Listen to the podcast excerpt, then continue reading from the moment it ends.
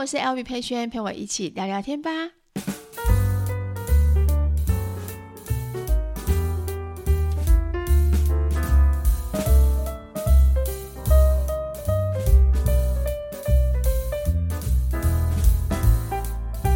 Hello，大家欢迎回到今天六月二号星期五的 Podcast。好，今天的话呢，是我们六月份的第一支 Podcast，掌声，很开心。六月份我们有如期的更新。那上礼拜的五月底的时候，最后一支的 Podcast，那时候我们是冲绳的，呃，出国前的那一支。那我们有收到大家的祝福，非常谢谢大家。Vic 三宝爸还也看过所有的大家的留言，是不？对，谢谢大家。对，谢谢大家的祝福。然后这四天的行程，我们玩得非常非常的开心。我今天在剪片的时候，就有仿佛好像再再一次旅游的感觉。我自己边剪都会边笑，就觉得说，哎，真的还蛮有趣的。只是我有发生一件非常非常崩溃的事情，就是我自己在呃拍片的。因为拍片拍到一半的时候，发现那个记忆体不够，所以我就去删了以前之前的一些记忆体，就记拍片的记录这样子。我就边删边删，就手滑一删个太顺，我居然把那个那天我拍行前记录的过程，我全部都删掉了。所以其实我们这一次第一次出去玩的出国旅行，其实我拍一个行前过程，就是教大家，呃，可能在办护照上面，或者是呃。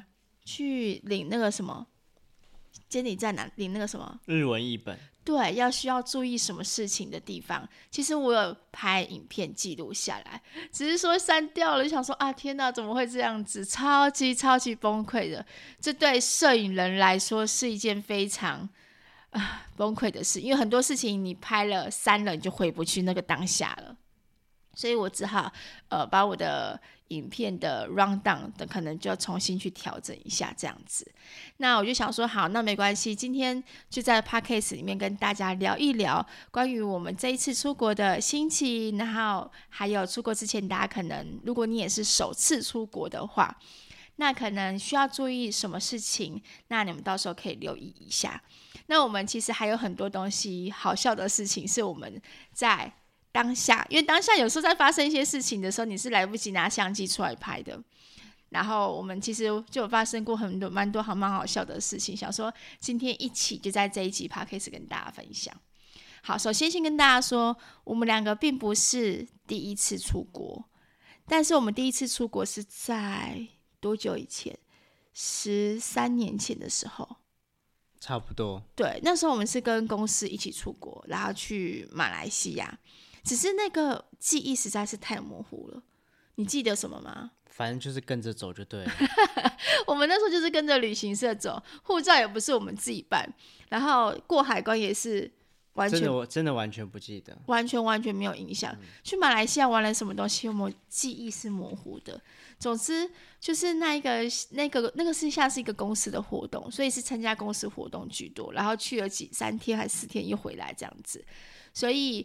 对于那些要怎么呃办护照，然后要做什么事情，然后到时候行李要怎么寄放，然后称重什么东西的，我们完完完完全全是从零开始。那我知道很多人跟我们一样，就是可能没有出过国，所以我大概简单跟你们说一下我这次出国之前发生的事情。首先，第一个，我们的机票是在过年的时候买的，嗯，对不对？过年买的、啊，我们买的，对。但过年那时候我买的时候，其实我已经因为过你买机票的时候就必须要把英文名字写上去了，所以那时候我就想说，好，那我就写写写写大家英文名字，然后三宝爸的英文名字，我就看着他的信用卡，然后我自己也看了我的信用卡，然后就把英文名字都写上去。殊不知，当机票下来，电子机票下来的时候，旅行社给我机票的时候，我才发现一件事情，根本就不一样。对。根本就不一样，然后，然后，呃，我们的信用卡上面的机票其实是跟我们原本护照上面其实是不一样的。我不知道大家知不知道这件事情，还是只有我自己会发生这种蠢事？我不知道。你那时候当下觉得我很蠢吗？我想问你怎么会写错？对，但是我就是看，我觉得我的信用卡上面就是这样的英文呐、啊。但其实信用卡上面英文并不一定跟你的护照一样，呃，并不一定是一样的。护照的英文有可能是你当初之前去做申请的时候，那你写的那一个。那个英文要以那个英文为主，所以机票跟护照上面的英文是要一样的。所以你们在买机票的时候，可能就要注意到这件事情，不要跟我犯同样的错。后来呢，我们两个就机票的事情就重新付了钱，然后重新改机票。改了机票之后呢，呃，要去换出国前的一个礼拜，我们去换了日本的译本，那是必须拿驾照，它跟国际驾照不一样哦，对吧？对。对，不是要不是要换国际驾照哦？对，日本的话是只要翻日本的，你就跟他们讲说你要去日本，然后呃翻拿日本的译本，其实那个监理站的人都知道。嗯，对，然后他就会看你的户籍，你的身份证必须跟你的呃驾照上面的户籍是一样的。对，对，但大家都知道我们有搬过家嘛，所以我们的 驾照上面跟我们的户籍上面是一定是不一样的，所以我就变得是我们必须。还得要重新照照片，然后呢，再重新去更换驾照。对，更换驾照，这样子你到时候出来的驾照，你的日本译本才会是正确的。所以这点大家到时候如果出国的时候也要也要留意一下。然后我们后来呢，就是出国的时候，一路上面其实我发现还好，一步一步来，没有想象中的这么可怕。对，对，你。中间过程当中有让你什么印象深刻的事吗？你觉得应该是说，你可能去了之后，你可能原本一开始担心的，可是你发现其实都还好。应该是在过海关的时候吧。嗯。出境的时候也会啊。嗯。对啊，因为因为大家也知道说，其实呃之前的话，因为疫情的关系嘛，所以他其实必须多做更多的手续，包含什么要。打满三剂啊，然后小孩有可能也要打，那没有话要提出什么证明啊？那没有打满三剂的话，可能前二十四小时或前四十八小时，你还要可能要去提供，比如说要做那个 PCR 什么之类的。但现在不用之后，但是你总是还是会有那个感觉说，那这样就可以了吗？我我这样去会不会被挡住？会会不会过不了什么之类的？那个那个很很紧张，非常非常多，就是很多 OS，而且这次你又是带小孩。然后其实周遭人也知道说，哎，你们好不容易现在有时间可以让，就是放松，可以去冲绳好好玩，但是又很怕说，万一又发生很多 trouble 的话，被挡住，出不去要怎么办？那不就很糗吗？我们两个前一个晚上还睡不太着觉，然后我们还甚甚至还上网去看了一下行李到底什么东西可以带，还是什么东西不能带。对，但其实没有想象中这么可怕，唯一就是像什么行动电源，你要必须带在身上。像我就是把电池、行动电源、相机全部带在身上，因为我觉得那搞得太复杂了。对，行动电源什么什么可以当可以，就是一定要放行李托运。那有些行动电行动行动电源只能带在身上，不能放放在托运哦。对，我就觉得好奇怪。然后就是很多很多规定，你知道吗？很多规定是怎么样只能放那个行李托运。那什么东西可以带？可以放在手拿的行李上，可以带上飞机。嗯，其实就很怕自己分类没有分好。然后在那边再被拦住，对，又被拦住，就觉得好像他什么都会拦我那种感觉啦。但但其实后来呃，星宇我们做的是星宇航空，那星宇航空的话，它的上面其实都写的非常清楚，所以想想就觉得其实好像也没那么可怕。我只有在过海关的时候，因为相机，你的包包里面有手机跟相机，其实你一下三拿出来。放在外面给他看的，所以我放外面给他看的时候，拿一台、两台，拿出第三台的时候，那个海关有看了我一下，他想说，我怎么也需要带那么多台相机？只有这个而已。那起飞的时候也还蛮紧张的，我觉得起，起飞，嗯，起飞倒还好。哎、欸，你这次不怕了耶？你我记得你去马来西亚那一次，你超怕的。我已经不是二十几岁的我了，你长大了，现在四十几岁了。所以你现在那时候起飞的时候，还是星星坐你旁边，你比较安全感，给你勇气。我觉得应该有时候，如果今天还是一样，只有我们两个人的话，也许我还是会觉得很担心。可是因为可能有了小孩之后啊，总是他们会给你多一点点勇气放在身上，因为你不可能比他们更紧张。对，然后也不能让他们感觉到很担心，因为他们这样就会觉得很奇怪。嗯，他们也会跟着害怕，好像要带他们去哪里一样。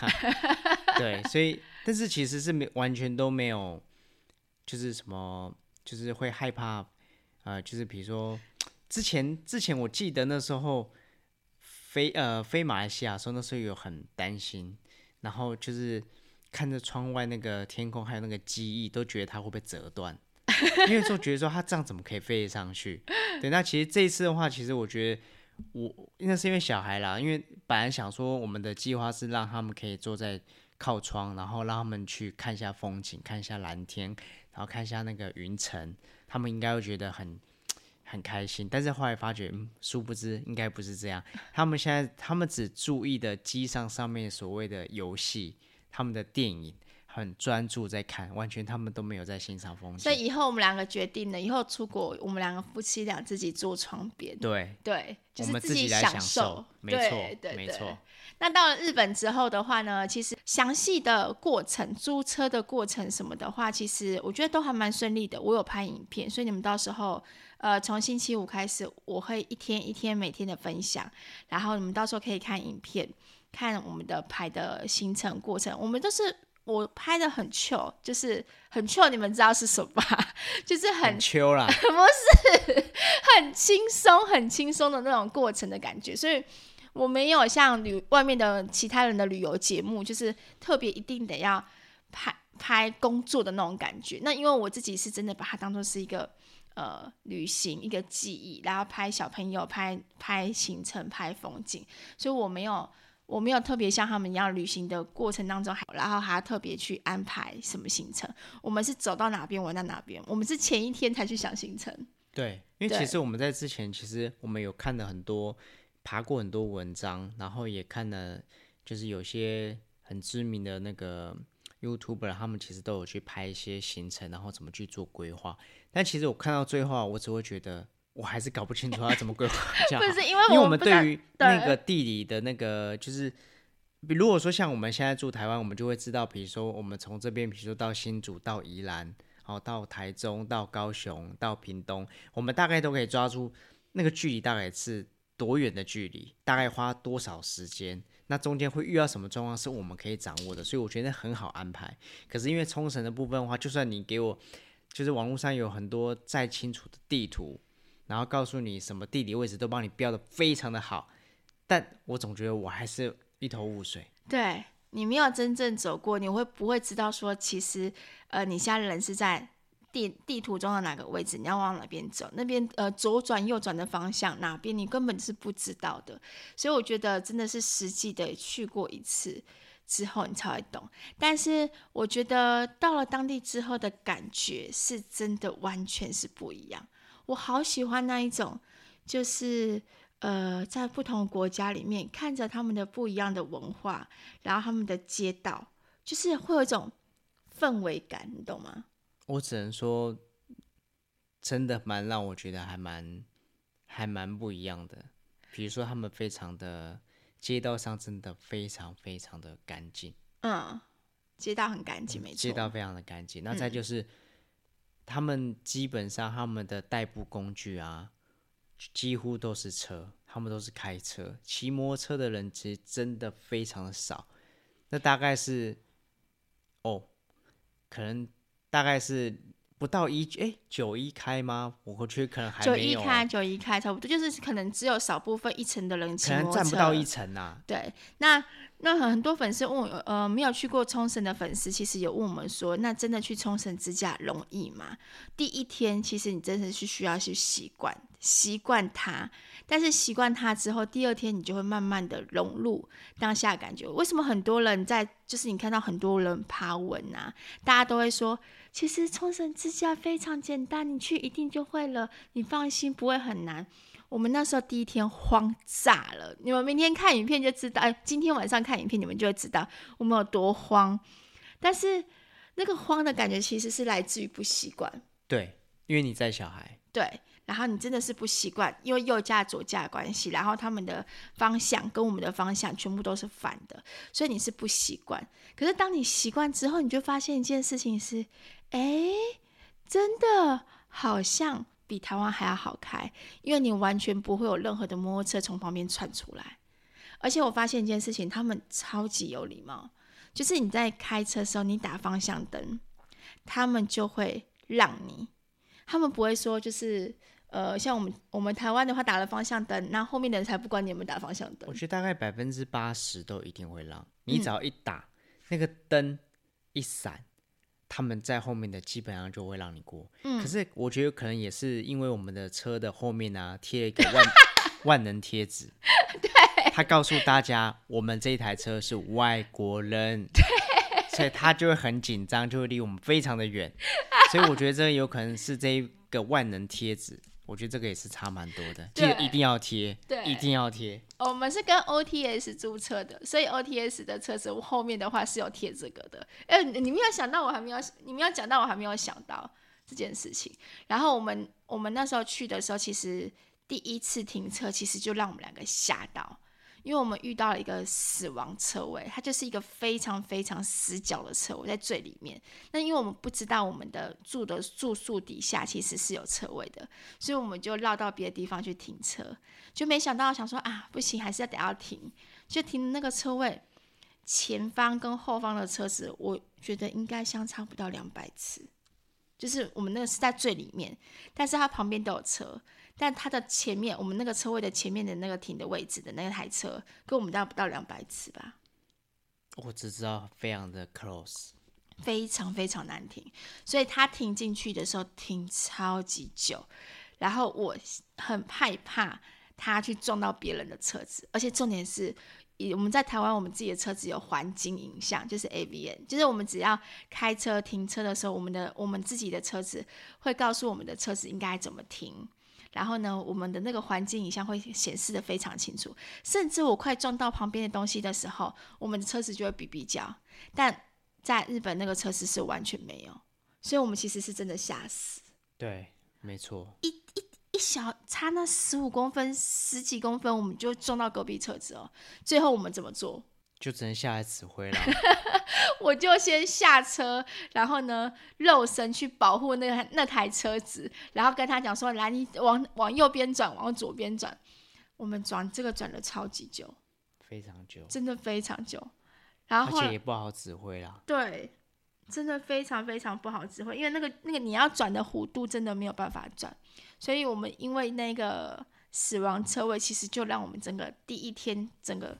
信心挫败，嗯，就想说是不是应该要回家了，躲在公寓里面就好，那 干脆就不要玩了，怎么办？但后来，后来我们就提呃找到我们民宿底下的车位之后，三宝爸就是把把车子，我们又一起在努力的把车子从死亡车位大概移出来，大概移出来二十几分钟，三快三十分钟，把它一二十几分钟啦。差不多二十几分钟，然后把它移出来，开回去我们的那个民宿底下，那时候才会稍微有拾回一点点的信心。所以我觉得，呃，在日本你开车停车的时候，你们真的不要去找太小的车位。后来我们才发现一件事情，满满都是车位，到处都是车位，很容易找到车位，就是很容易找到停车场，不管是他们的餐厅，嗯，或是说他们一般就只要我们去找。比较特别的景点，嗯，基本上他们大概过几条街就会有个 P，对，所以你们不要害怕。对，如果今天你看这个车位特别难停，不要冒险，没关系，你就多钻几条巷。他们的停车位很妙的是，不会在大马路上面，都是在巷子里面，所以你往巷子里面走，可能其实就会看得到车位。对，那我们还发生一件很好笑的事情，因为他们的方向跟我们方向不一样，所以。第一开始的时候，我们进去的时候，其实有差点进去他们的出口。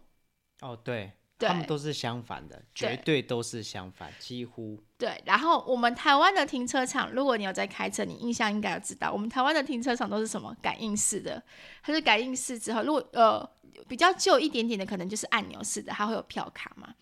所以我们进去的话，大部分都是票领票卡那一种。好，我们就领了票卡去国际通。回来的时候的话呢，我们两个就在找那个那个缴钱的地方，怎么找我们都找不到。好不容易我们就找在入口，就是出口的地方，那边有个小小的票夹，然后有投钱的地方。我们说啊，就是这个地方了。于是我们就一直在找说，说那票夹的插孔就是插票夹，怎么样都不开啊。对，找不到。我们硬搬它也不开，想说是不是坏了？对，然后想说到底是。票那插孔在哪边？后来看到一个铁板，结果我就跟三宝爸硬搬那个铁板，你知道吗？想说啊，就是这个铁板，哎，划开之后真的有票孔哎，可是它那个划开到一半的时候，它又会弹回来，所以我们就想说，到底机关在哪边？结果后面有一台日本人的车子，就是日本人他们开的车子，旁边看着我们看很久，然后呢，他就指一个手势叫我们离开，而且是叫我们全部退开。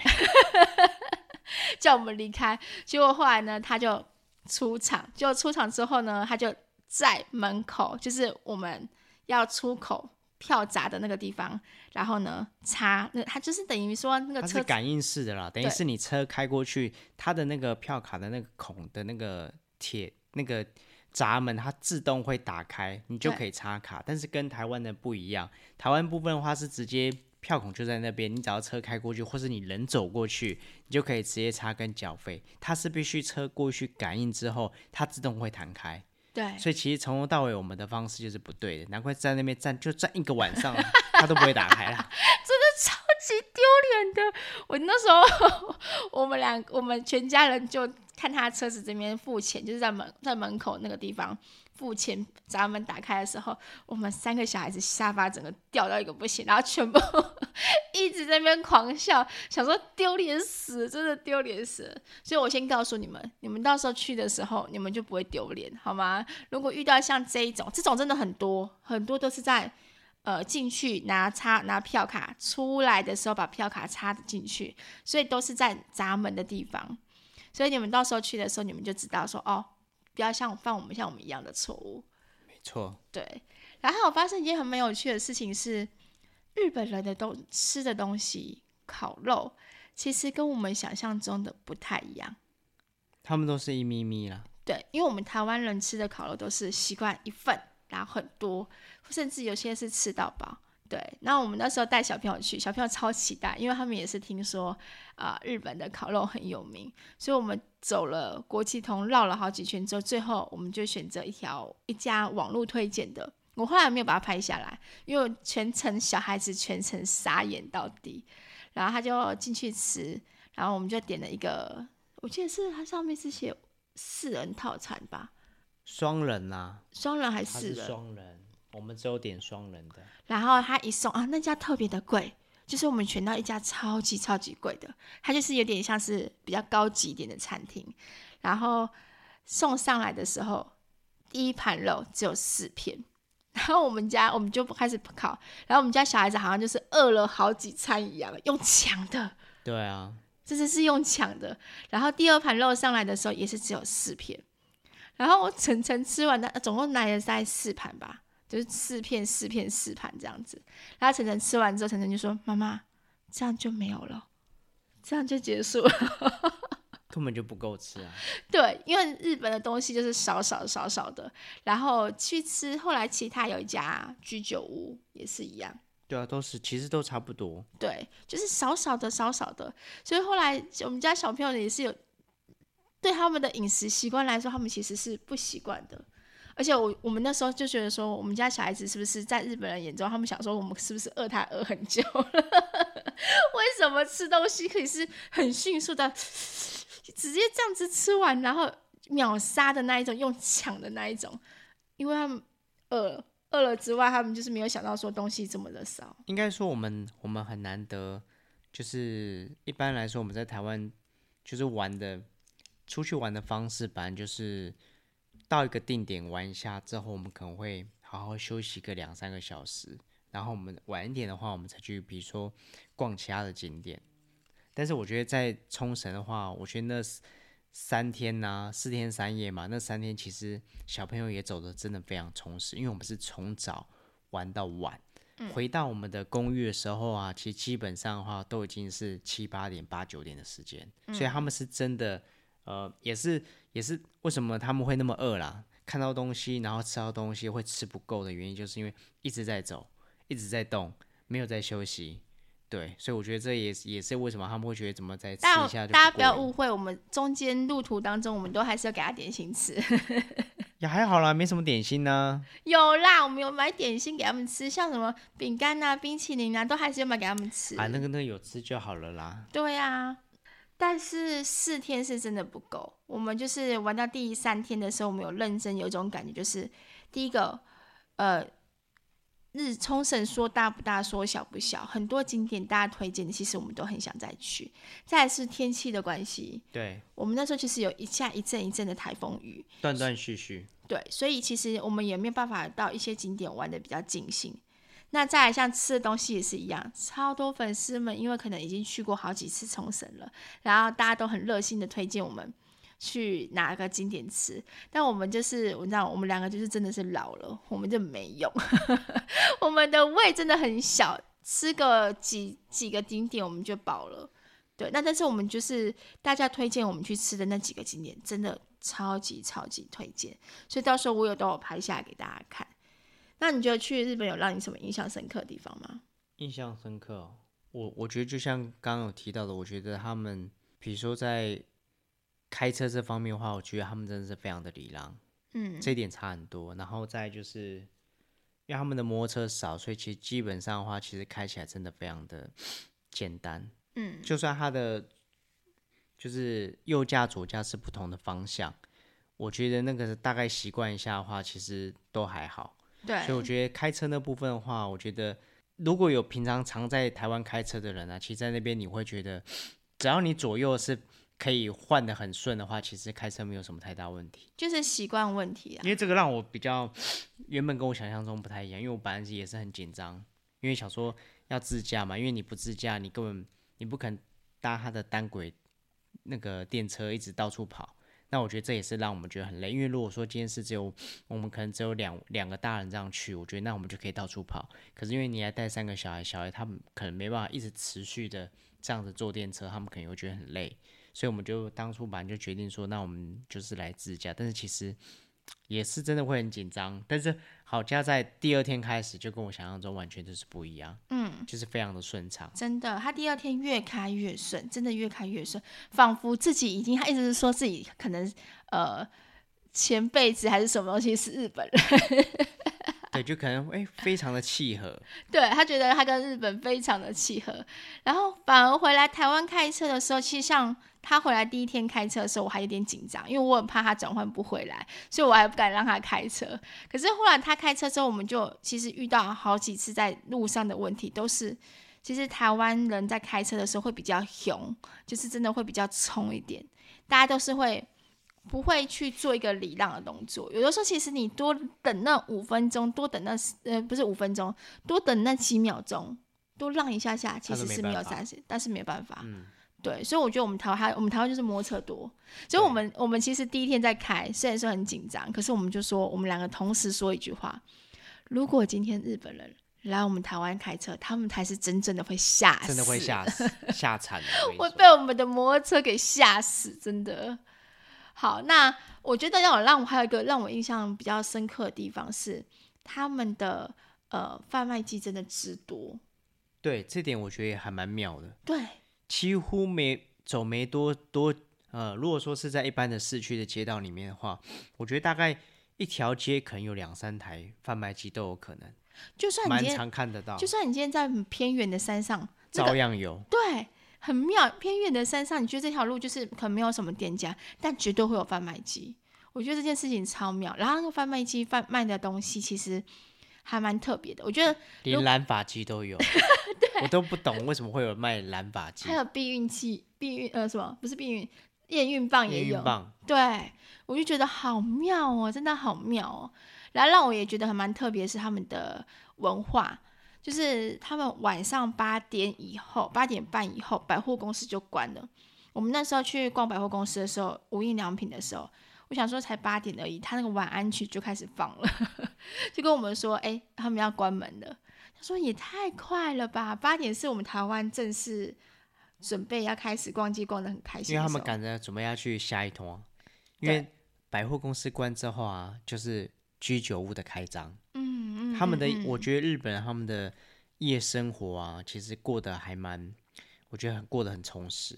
嗯，对，几乎啊，就像我们那天去吃那个居酒屋一样，其实只有我们是去居酒屋吃晚餐，但对他们来说的话，我觉得在那边的话不是，嗯，对他们来说就是放松、舒压、聊天、喝酒。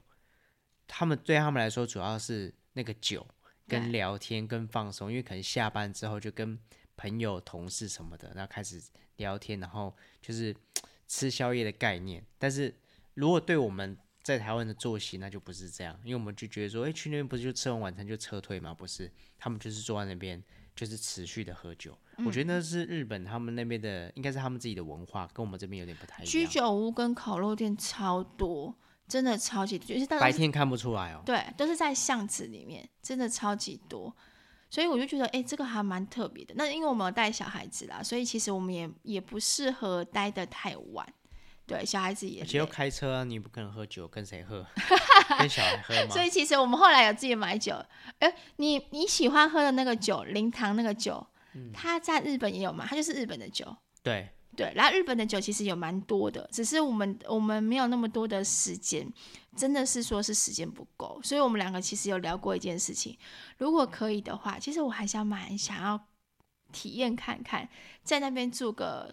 呃，八天或十天或一个礼拜，至少一个礼拜。对，一个礼拜去真正体验当地的生活。因为我们其中有一天，我们去逛了他们那边的市场，是真的市场。然后你就看到全部通通都是日本人在里面买菜呀、啊，然后批货啊，然后你就会觉得说，哇，如果我今天在这边买菜，然后买回去，呃，到自己住的地方煮料理，那种感觉就。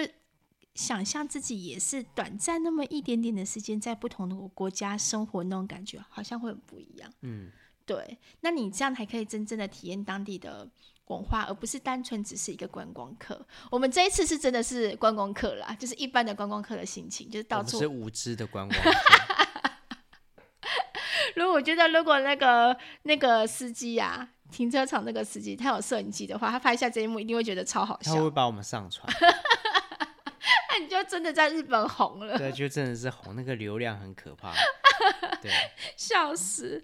所以我觉得真的，如果机会的话，我会真的想要这样做。然后很可惜的是，还有很多地方我们想逛的地方没有逛到，例如伊德利，嗯，他们当地有很多日系的超市、家居用品地方，其实是很值得逛的。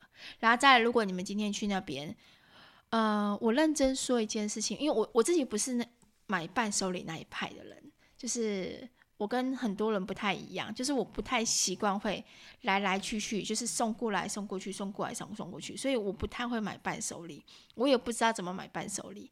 那我也担心说，今天买了伴手礼之后，就是很雷，然后让自己的亲朋好友吃到之后，又觉得说，哎呀，怎么会买这么不好吃的东西回来？因为毕竟每个人口感不一样。所以我去国际通的那条大那条大街的时候，我就发现。全部都是伴手礼的店，但是你会不知道你到底要买什么东西。因为对我们来说，我们可能我们原本就不是很喜欢吃，就像那种饼干点心类的人，所以我们就不知道到底哪个是真的会真的好吃的，或者说这个跟我们之前一般我们在台湾是不是也很容易买得到？因为如果说我们今天在日本买这些伴手礼，但是回到台湾之后啊，原来才发现说这些根本在台湾也买得到的话，那不就雷？那就连这也是一个雷啊！嗯、人家会觉得说，那你根本就不懂。那如果说你有买太平常，比如说什么盐啊什么之类，对，它这就是他们的特产。可是你在我心中，我觉得说，但是这个又不是到很特别，因为不是每个人他们一定都会自己亲自下厨嘛，有些人是不会的，所以你就真的不知道买什么，对他们来说真的。比较特别，我觉得买伴手礼超痛苦的，就是我真的不知道买什么，所以我们一路上面其实我们花钱的东西不多，然后我们就是看，呃，很好笑的是，还有更好笑的是，他们都会买穿那个衣服，嗯，就你会发现整条路大家都是穿穿一样的一样的衣服 T 恤，就是上面有那个 Okinawa 的一个什么符号，那个是冰淇淋的符号，对。对，然后整条街从第一家店到最后一家店。国际通所有的店家都在卖一样的东西，所以你就觉得你买那个东西回去送给朋友好吗？也觉得好蛮奇怪的。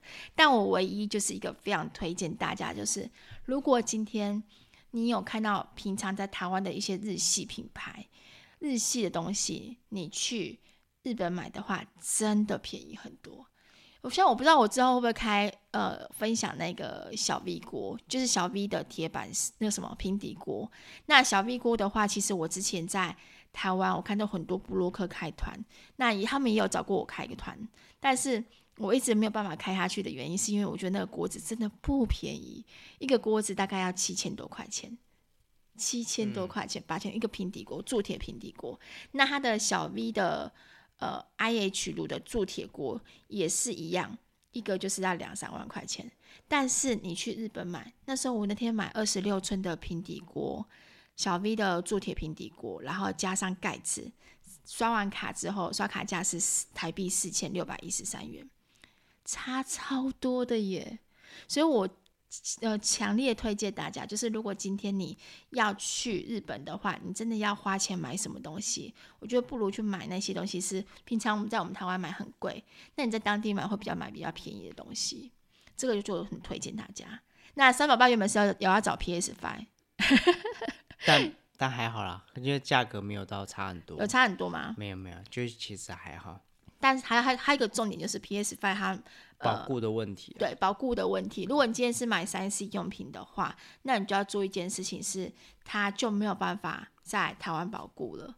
然后 Sony 它是 Sony 的嘛，对不对、嗯、？Sony 的话没有繁体中文，对对，所以它就只能用日文。所以这点的话，就是你们在买三 C 用品类的东西，你们就要注意一下下。但我们还是有挖到宝。你买了什么？我买了，你说吹风机吗？